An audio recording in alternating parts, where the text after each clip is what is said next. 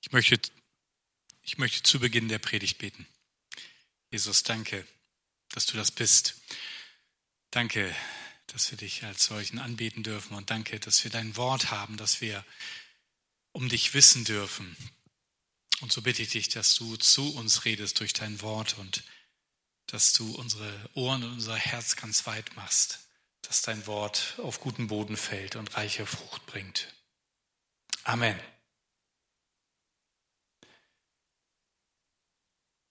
Ja, heute bekommen wir Einblick, Einblick, wie Jesus wirklich ist. Und zwar übernatürlich wirklich ist. Einblick, muss ich sagen, ist vielleicht allerdings ein bisschen viel versprochen, denn ich habe trotz ausreichender Recherche bei Google keine Bilder und auch leider keine Videos gefunden. Insofern kann ich euch da nicht sehr viel mit Originalbildern weiterhelfen, aber es gibt ein paar ähm, Gemälde dazu, zu der Szene, die heute unserem Thema, unserem Abschnitt aus dem Markus-Evangelium zugrunde liegt. Und äh, ich habe euch hier mal so eins mitgebracht. Da könnt ihr schon ein bisschen vorschauen, was gleich in der Predigt kommt. Jesus Reloaded habe ich diese Predigt mal äh, überschrieben. Und auch wenn das Englisch ist, ich übersetze das gleich. Ähm, das ist die erste Assoziation für mich gewesen, als ich den Text gelesen habe. Also Jesus neu nachgeladen, neu aufgelegt, neu hochgeladen. Unser Abschnitt aus dem Markus-Evangelium zeigt das gleich. Das ist ungefähr so, als wenn ihr manchmal im Internet seid und dann vielleicht ein, ein Bild anklickt, das mit einer besonders hohen Auflösung ins Internet gestellt wurde, dann kann es sein, dass es am Anfang noch so ganz verpixelt ist ähm, und man das gar nicht so scharf erkennen kann. Und dann wird das so ganz langsam nachgeladen und dann sieht man so ah, für Abschnitt für Abschnitt. Jetzt wird es immer schärfer. Und so geht das uns auch mit unserem heutigen Text. Wir haben schon am 28. Äh, vor zwei Wochen darüber gehört, wer Jesus wirklich ist. Und da hat er seine Jünger gefragt, wer sagen die Leute, wer ich bin? Und dann fragt er sie, wer sagt ihr, wer ich bin? Und dann sagt Petrus, du bist der Messias, der Sohn des lebendigen Gottes. Und da geht heute Jesus noch einen Schritt weiter, weil er weiß, dass Petrus da noch nicht die Vorstellung von hat, wer er wirklich ist, sondern dass er schon einen wichtigen Teil erkannt hat, aber noch nicht das Ganze. Schauen wir mal in den Text aus Markus 9, 2 bis 13. Sechs Tage später nahm Jesus Petrus, Jakobus und Johannes mit auf den Gipfel eines Berges. Außer ihnen war niemand dort. Plötzlich veränderte sich vor ihren Augen das Aussehen von Jesus. Seine Kleider wurden strahlend weiß, weißer als es auf Erden möglich war. Dann erschienen Elia und Mose und fingen an, mit Jesus zu sprechen. Rabbi, wie wundervoll ist es hier, rief Petrus aus. Wir wollen drei Hütten bauen, eine für dich, eine für Mose und eine für Elia. Aber er wusste nicht, was er redete, denn er und die beiden anderen Jünger fürchteten sich sehr. Da fiel der Schatten einer Wolke auf sie, und aus der Wolke sprach eine Stimme, Dies ist mein geliebter Sohn, auf ihn sollt ihr hören. Als sie sich umschauten, waren Mose und Elia verschwunden, und nur Jesus war noch bei ihnen. Während sie den Berg hinabstiegen, wies er sie an, niemandem zu erzählen, was sie gesehen hatten, bis der Menschensohn von den Toten auferstanden sei. Sie behielten es für sich, sprachen aber untereinander noch oft darüber, was er wohl mit der Auferstehung von den Toten gemeint hatte. Schließlich fragten sie Jesus, warum behaupten die Schriftgelehrten, dass Elia wiederkommen muss? Bevor der Messias kommt. Jesus erwiderte, das stimmt, zuerst kommt Elia, um alles vorzubereiten, aber warum heißt es in der Schrift, dass der Menschensohn viel Leid und Verachtung erdulden muss? Doch ich sage euch, Elia ist schon gekommen und sie haben mit ihm gemacht, was sie wollten, wie es in der Schrift prophezeit ist. Krasses Erlebnis, oder? Das ist echt heftig. Jesus, Petrus, Jakobus und Johannes machen eine Bergtour. Einen richtigen Berg geht's gemeinsam los. Oben angekommen wird die Aussicht, die sie vom Gipfel haben, sehr schnell zur Nebensache, weil Jesus plötzlich vor ihren Augen anfängt zu leuchten. Von innen heraus irgendwie. Und als wäre das nicht schon genug, erscheinen plötzlich Mose und Elia und reden mit Jesus. Als Gipfel auf dem Gipfel kommt dann auch noch Gott in diese Szene hinein, in persönlichen Form einer Wolke und spricht zu ihnen. Kein Wunder, dass Petrus da die Nerven verliert und mit einem recht interessanten Vorschlag kommt, nämlich für die drei einfach mal Hütten zu bauen, damit man noch ein bisschen länger so zusammen sein kann. Naja, passiv staunen war nie das Ding von Petrus. Lieber mal eine Runde auf dem Wasser gehen oder irgendeinem Soldaten das Ohr abhauen oder wie hier einfach mal Hütten bauen. Das ist so eher seine Kragenweite. Man kann nicht sagen, dass Petrus lethargisch war, aber manchmal war er extrem verpeilt. Aber ich bin mir ziemlich sicher, wenn ich dabei gewesen wäre, wäre der Vorschlag noch schlechter gewesen. Es gab einfach kein Programmheft für die Nachfolge mit Jesus. Immer wenn man dachte, man hätte irgendwie kapiert, worauf Jesus hinaus will, hat er was völlig anderes gemacht. Und immer wenn sie angefangen haben zu begreifen, was er eigentlich damit meint, was er sagte, dann geht er mit ihnen auf den Berg und es passiert nochmal was völlig anderes. Der dreifache Anschlag auf das Fassungsvermögen ihres Verstandes auf den Berg da oben, der hat sie schwer getroffen.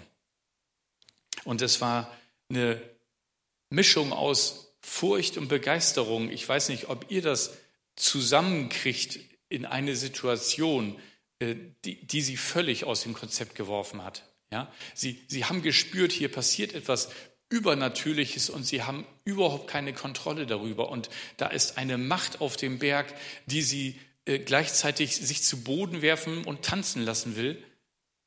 Und trotzdem sind sie unglaublicherweise Zeugnis dieses übernatürlichen Ergebnisses und, und wissen gar nicht, wohin damit. Und dann kommen halt solche Vorschläge mit Hüttenbauen.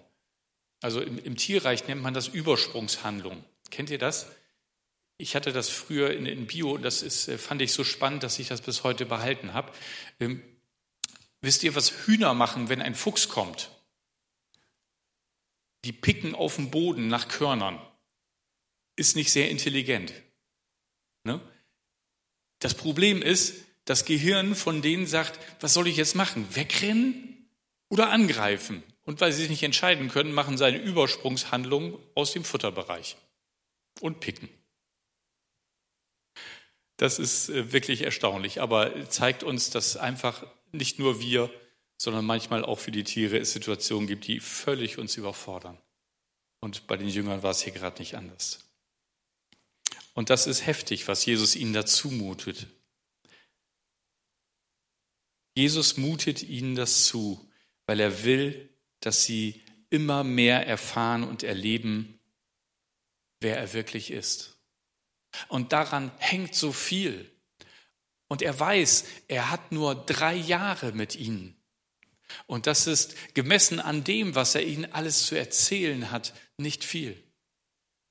Weil das, das dauert immer so. Und immer wenn Sie das eine gerade verstanden haben, dann muss er schon wieder einen Gang hochschalten, damit ein bleibender Eindruck entsteht und Sie auch nach diesen drei Jahren und vor allen Dingen trotz dem, was am Ende dieser drei Jahre passiert, bei ihm bleiben und verstehen, worauf das Ganze hinausläuft.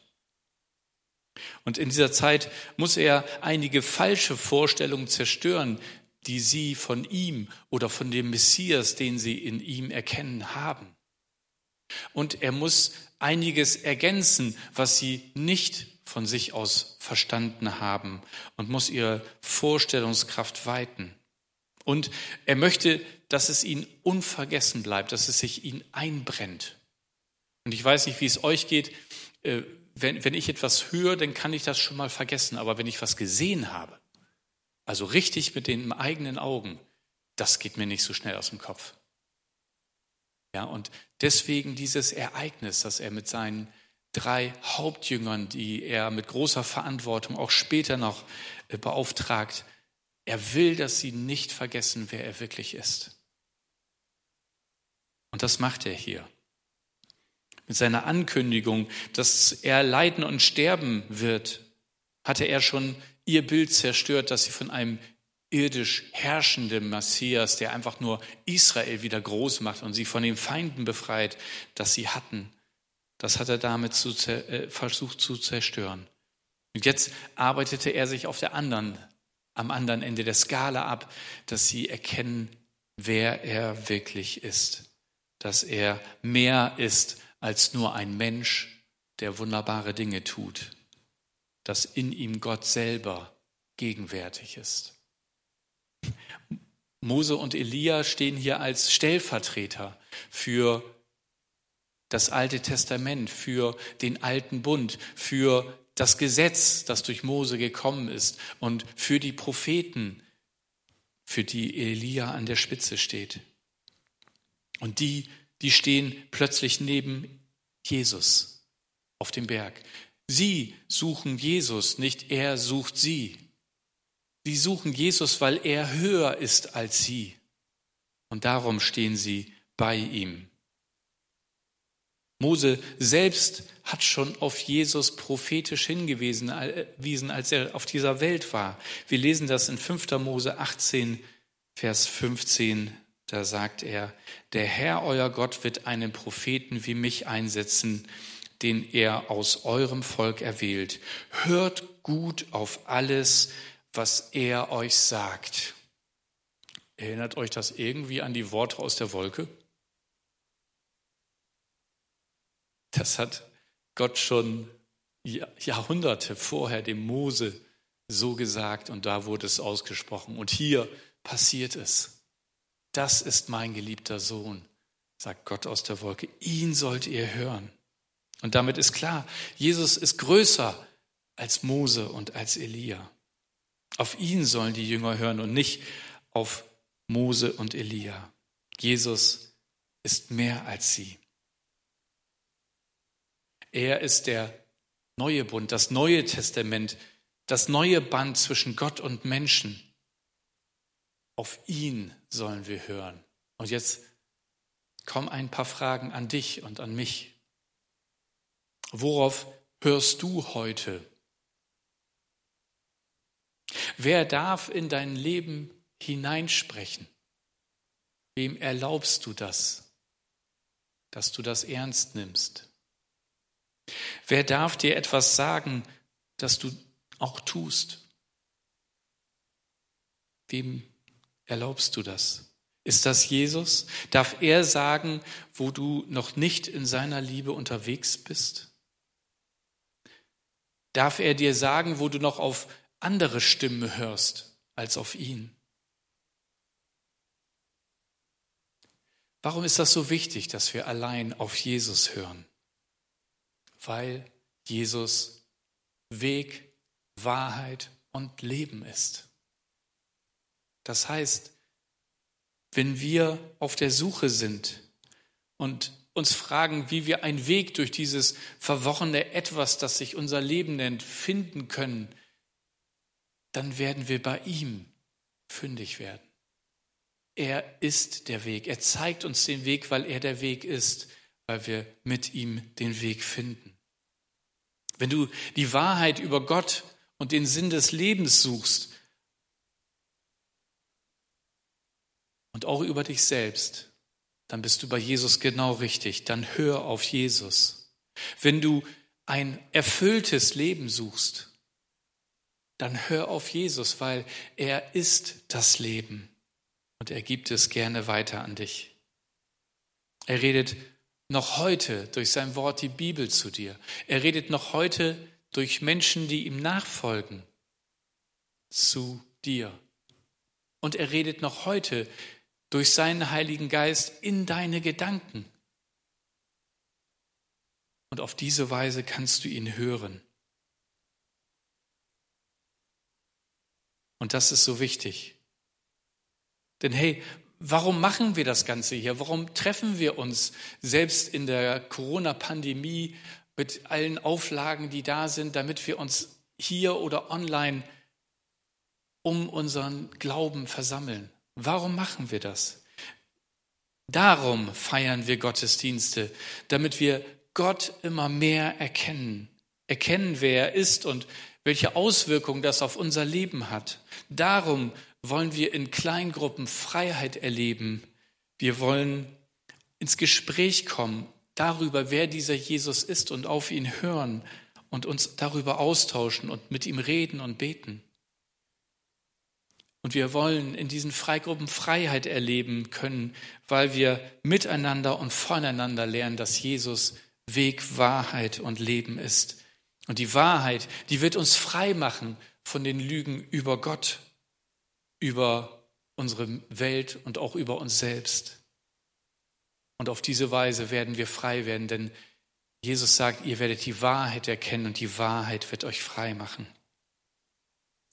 Darum wollen wir euch durch die Next Steps helfen, dass ihr eure Bestimmung findet und erkennt, welche guten Gaben euch gegeben hat und wie er euch gedient hat, damit ihr in derselben Liebe anderen anfangt zu dienen. Und darum wollen wir euch einladen, durch euren Einsatz einen Unterschied zu machen in dieser Welt. So wie wir das heute von der Tüte gehört haben, es gibt noch so viele Menschen, die Jesus nicht kennen. Es gibt so viele Menschen. Und nicht jeden Menschen lernen wir kennen, indem wir unseren Alltag leben. Manchmal müssen wir auch einen Schritt aus unserem Alltag herausgehen, müssen dahin gehen, wo die Menschen sind, an die sich sonst keiner vielleicht rantraut. Und vielleicht haben wir die gleichen Vorurteile oder die gleichen Ängste, auf solche Menschen zuzugehen. Aber Jesus hat uns nicht nur sein Vorbild hintergelassen, dass er auf diese Menschen zugegangen ist und als er dafür sogar kritisiert wird und sagt, hey, was gibst du dich mit den Sündern ab? Sagt er, hey, für die bin ich doch gekommen. Ich bin gekommen zu suchen und selig zu machen, die, die verloren sind. Die, um die sich keiner kümmert. Die, wo alle Leute Abstand nehmen, weil sie denken, na, mit denen will ich nichts zu tun haben. Nicht nur dieses Vorbild hat er uns hinterlassen, sondern er hat versprochen, dass er alle Tage bei uns ist und dass er uns die Liebe, die wir von uns aus nicht haben, schenken möchte, wenn wir ihn darum bitten, für diese Menschen. Und vielleicht sagst du, naja, das würde ich mich vielleicht schon trauen, aber mit meinem Arbeitskollegen, das traue ich mich nicht. Der sieht mich jeden Tag und er sieht auch meine Fehler, die ich immer noch habe. Wie soll ich denn das machen? Weißt du, vielleicht bist du der Einzige, durch den er von Jesus hören kann. Und wenn du davon überzeugt bist, dass Jesus die Rettung für jeden ist, ja, dann wäre es doch einfach schade, wenn er oder sie das nicht durch dich mitbekommt. Das wollen wir doch tun. Wir wollen einen Unterschied machen mit unserem Leben hier auf der Welt. Wir wollen nicht nur uns freuen, dass wir gerettet sind durch Jesus, sondern wir wollen das weitergeben. Wir wollen Salz und Licht sein in dieser Welt. Salz macht Leute durstig. Wir sollen die Leute durstig machen nach Jesus. Und lass uns das doch machen, dass wir es den Bielefeldern möglichst schwer machen, in die Hölle zu kommen. Ja? Ich wünsche keinen diesen Ort. Aber sie werden nicht automatisch in den Himmel kommen, wenn sie nicht von Jesus hören, wenn wir es nicht weiter sagen. Wir sind Botschafter an Christi Stadt und sagen, lasst euch versöhnen mit Gott. Nach diesem Hammererlebnis gehen die Jünger zurück ins Tal und gehen zurück in ihren Alltag. Und jetzt fängt es an zu rattern in ihren Köpfen. Was, was bedeutet das, was wir gerade gesehen haben? Was heißt das, was Jesus gesagt hat? Was, wir sollen nicht darüber reden, bis er auferstanden ist? Das verstehen wir nicht. Sie kannten nur so eine allgemeine Vorstellung, dass am Ende aller Zeiten die Toten auferstehen werden und Gott alle Menschen richten wird. Aber dass einer irgendwie aufersteht von den Toten. Und was war das mit Elia? Das, das steht doch auch in, in, in unseren Schriften. der muss doch kommen, bevor der Messias kommt. So heißt es doch in Maleachi 3, Vers 23 und 24. Doch bevor der große und schreckliche Tag des Herrn kommt, sende ich euch den Propheten Elia. Er wird die Herzen der Väter ihren Kindern und die Herzen der Kinder zu ihren Vätern zuwenden, damit ich bei meinem Kommen nicht das Land vernichten muss. Das, ihr Lieben, sind die letzten Worte des Alten Testaments. Damit endet das Alte Testament mit dieser Verheißung. Und so hat das Volk 400 Jahre keine Offenbarung, kein Prophet gehört, nichts Neues. Und sie warten, dass diese Worte Wirklichkeit werden. Und sie haben Fragen über Fragen. Und Jesus beantwortet indirekt ihre Frage und sagt, hey, das ist Johannes der Täufer, der im Geist des Elias genau dieses getan hat. Und er hat vorbereitet meinen Dienst, damit ich das tun kann, was ich tun soll. Aber die Jünger verstehen das nicht so richtig und sie kauen immer noch drauf rum. Und ich finde das ehrlich gesagt ganz tröstlich. Auch die, die live Jesus erlebt haben und Erklärung von ihm bekommen haben, haben manches erst viel später verstanden, als das passiert ist, was er angekündigt hat. Hey, und vielleicht verstehst du Jesus auch manchmal nicht in deinem Leben. Vielleicht fragst du dich, hey, wie soll das alles gehen? Was meinst du damit, Jesus? Dann kann ich nur sagen, willkommen im Club. Ich glaube, das geht jedem von uns an der einen oder anderen Stelle so, dass wir in Situationen im Leben hineinkommen und es nicht verstehen. Das ist in Ordnung. Aber dann hab Geduld und vertraue Jesus weiter. Und auch da brauchen wir einander und brauchen wir Ermutigung, dass wir an ihm festhalten. Und dass wir durchhalten, bis uns immer klarer wird, ah, das hat er gesagt, das hat er gemeint damit. Jetzt beginne ich zu verstehen. Wir wollen ihn erkennen und in ihm immer mehr Gott erkennen. Manche Dinge brauchen einfach Zeit und Geduld. Und vielleicht hörst du das heute und schwankst so zwischen der Sehnsucht dabei gewesen zu sein, das live erlebt zu haben, wie Jesus geleuchtet hat und diese Stimme kam. Vielleicht sagst du aber auch, hey, ähm, es ist mir eine Nummer, Nummer zu übernatürlich. Also ich habe so schon Mühe, mit meinem Verstand damit zu kommen, aber das hier, das geht irgendwie für mich gefühlt einen Schritt zu weit. Aber weißt du, egal ob du staunender oder Skeptiker bist, vielleicht hast du genau diese Frage aus dem, was heute Thema war. Was bringt mir das Ganze heute? Und da muss ich sagen, das Ganze bringt dir heute nichts, wenn du nicht in die Beziehung zu Jesus gehst. Er ist der Einzige, bei dem du anfängst zu verstehen, der dir helfen kann zu verstehen. Und genau dazu möchte ich dich einladen, dass du gleich in der stillen Zeit, die wir haben, das, was du nicht verstehst, Jesus bringst. Er hört dein Gebet, auch wenn wir in der Stille beten, dass du deine Lebenssituation oder auch die Menschen zu ihm bringst, wo du nicht selber weiter weißt, was du tun oder sagen sollst. Und dass du dein eigenes Herz vielleicht zum ersten Mal oder neu zu ihm bringst und sagst, Jesus, hier komme ich mit meinen ganzen Fragen. Und ich möchte, dass du in mein Leben hineinkommst und von nun an mit mir gehst. Ich lade dich jetzt ein, mein Gebet zu deinem zu machen oder in, der, in dem Musikstück anschließend mit deinen Worten dich an Jesus zu wenden. Lasst uns beten.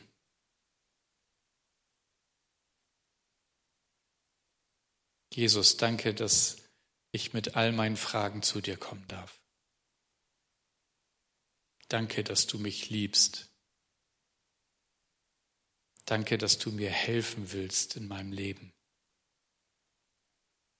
Danke, dass du sogar all mein Versagen mir schon vergeben hast durch deinen Tod am Kreuz.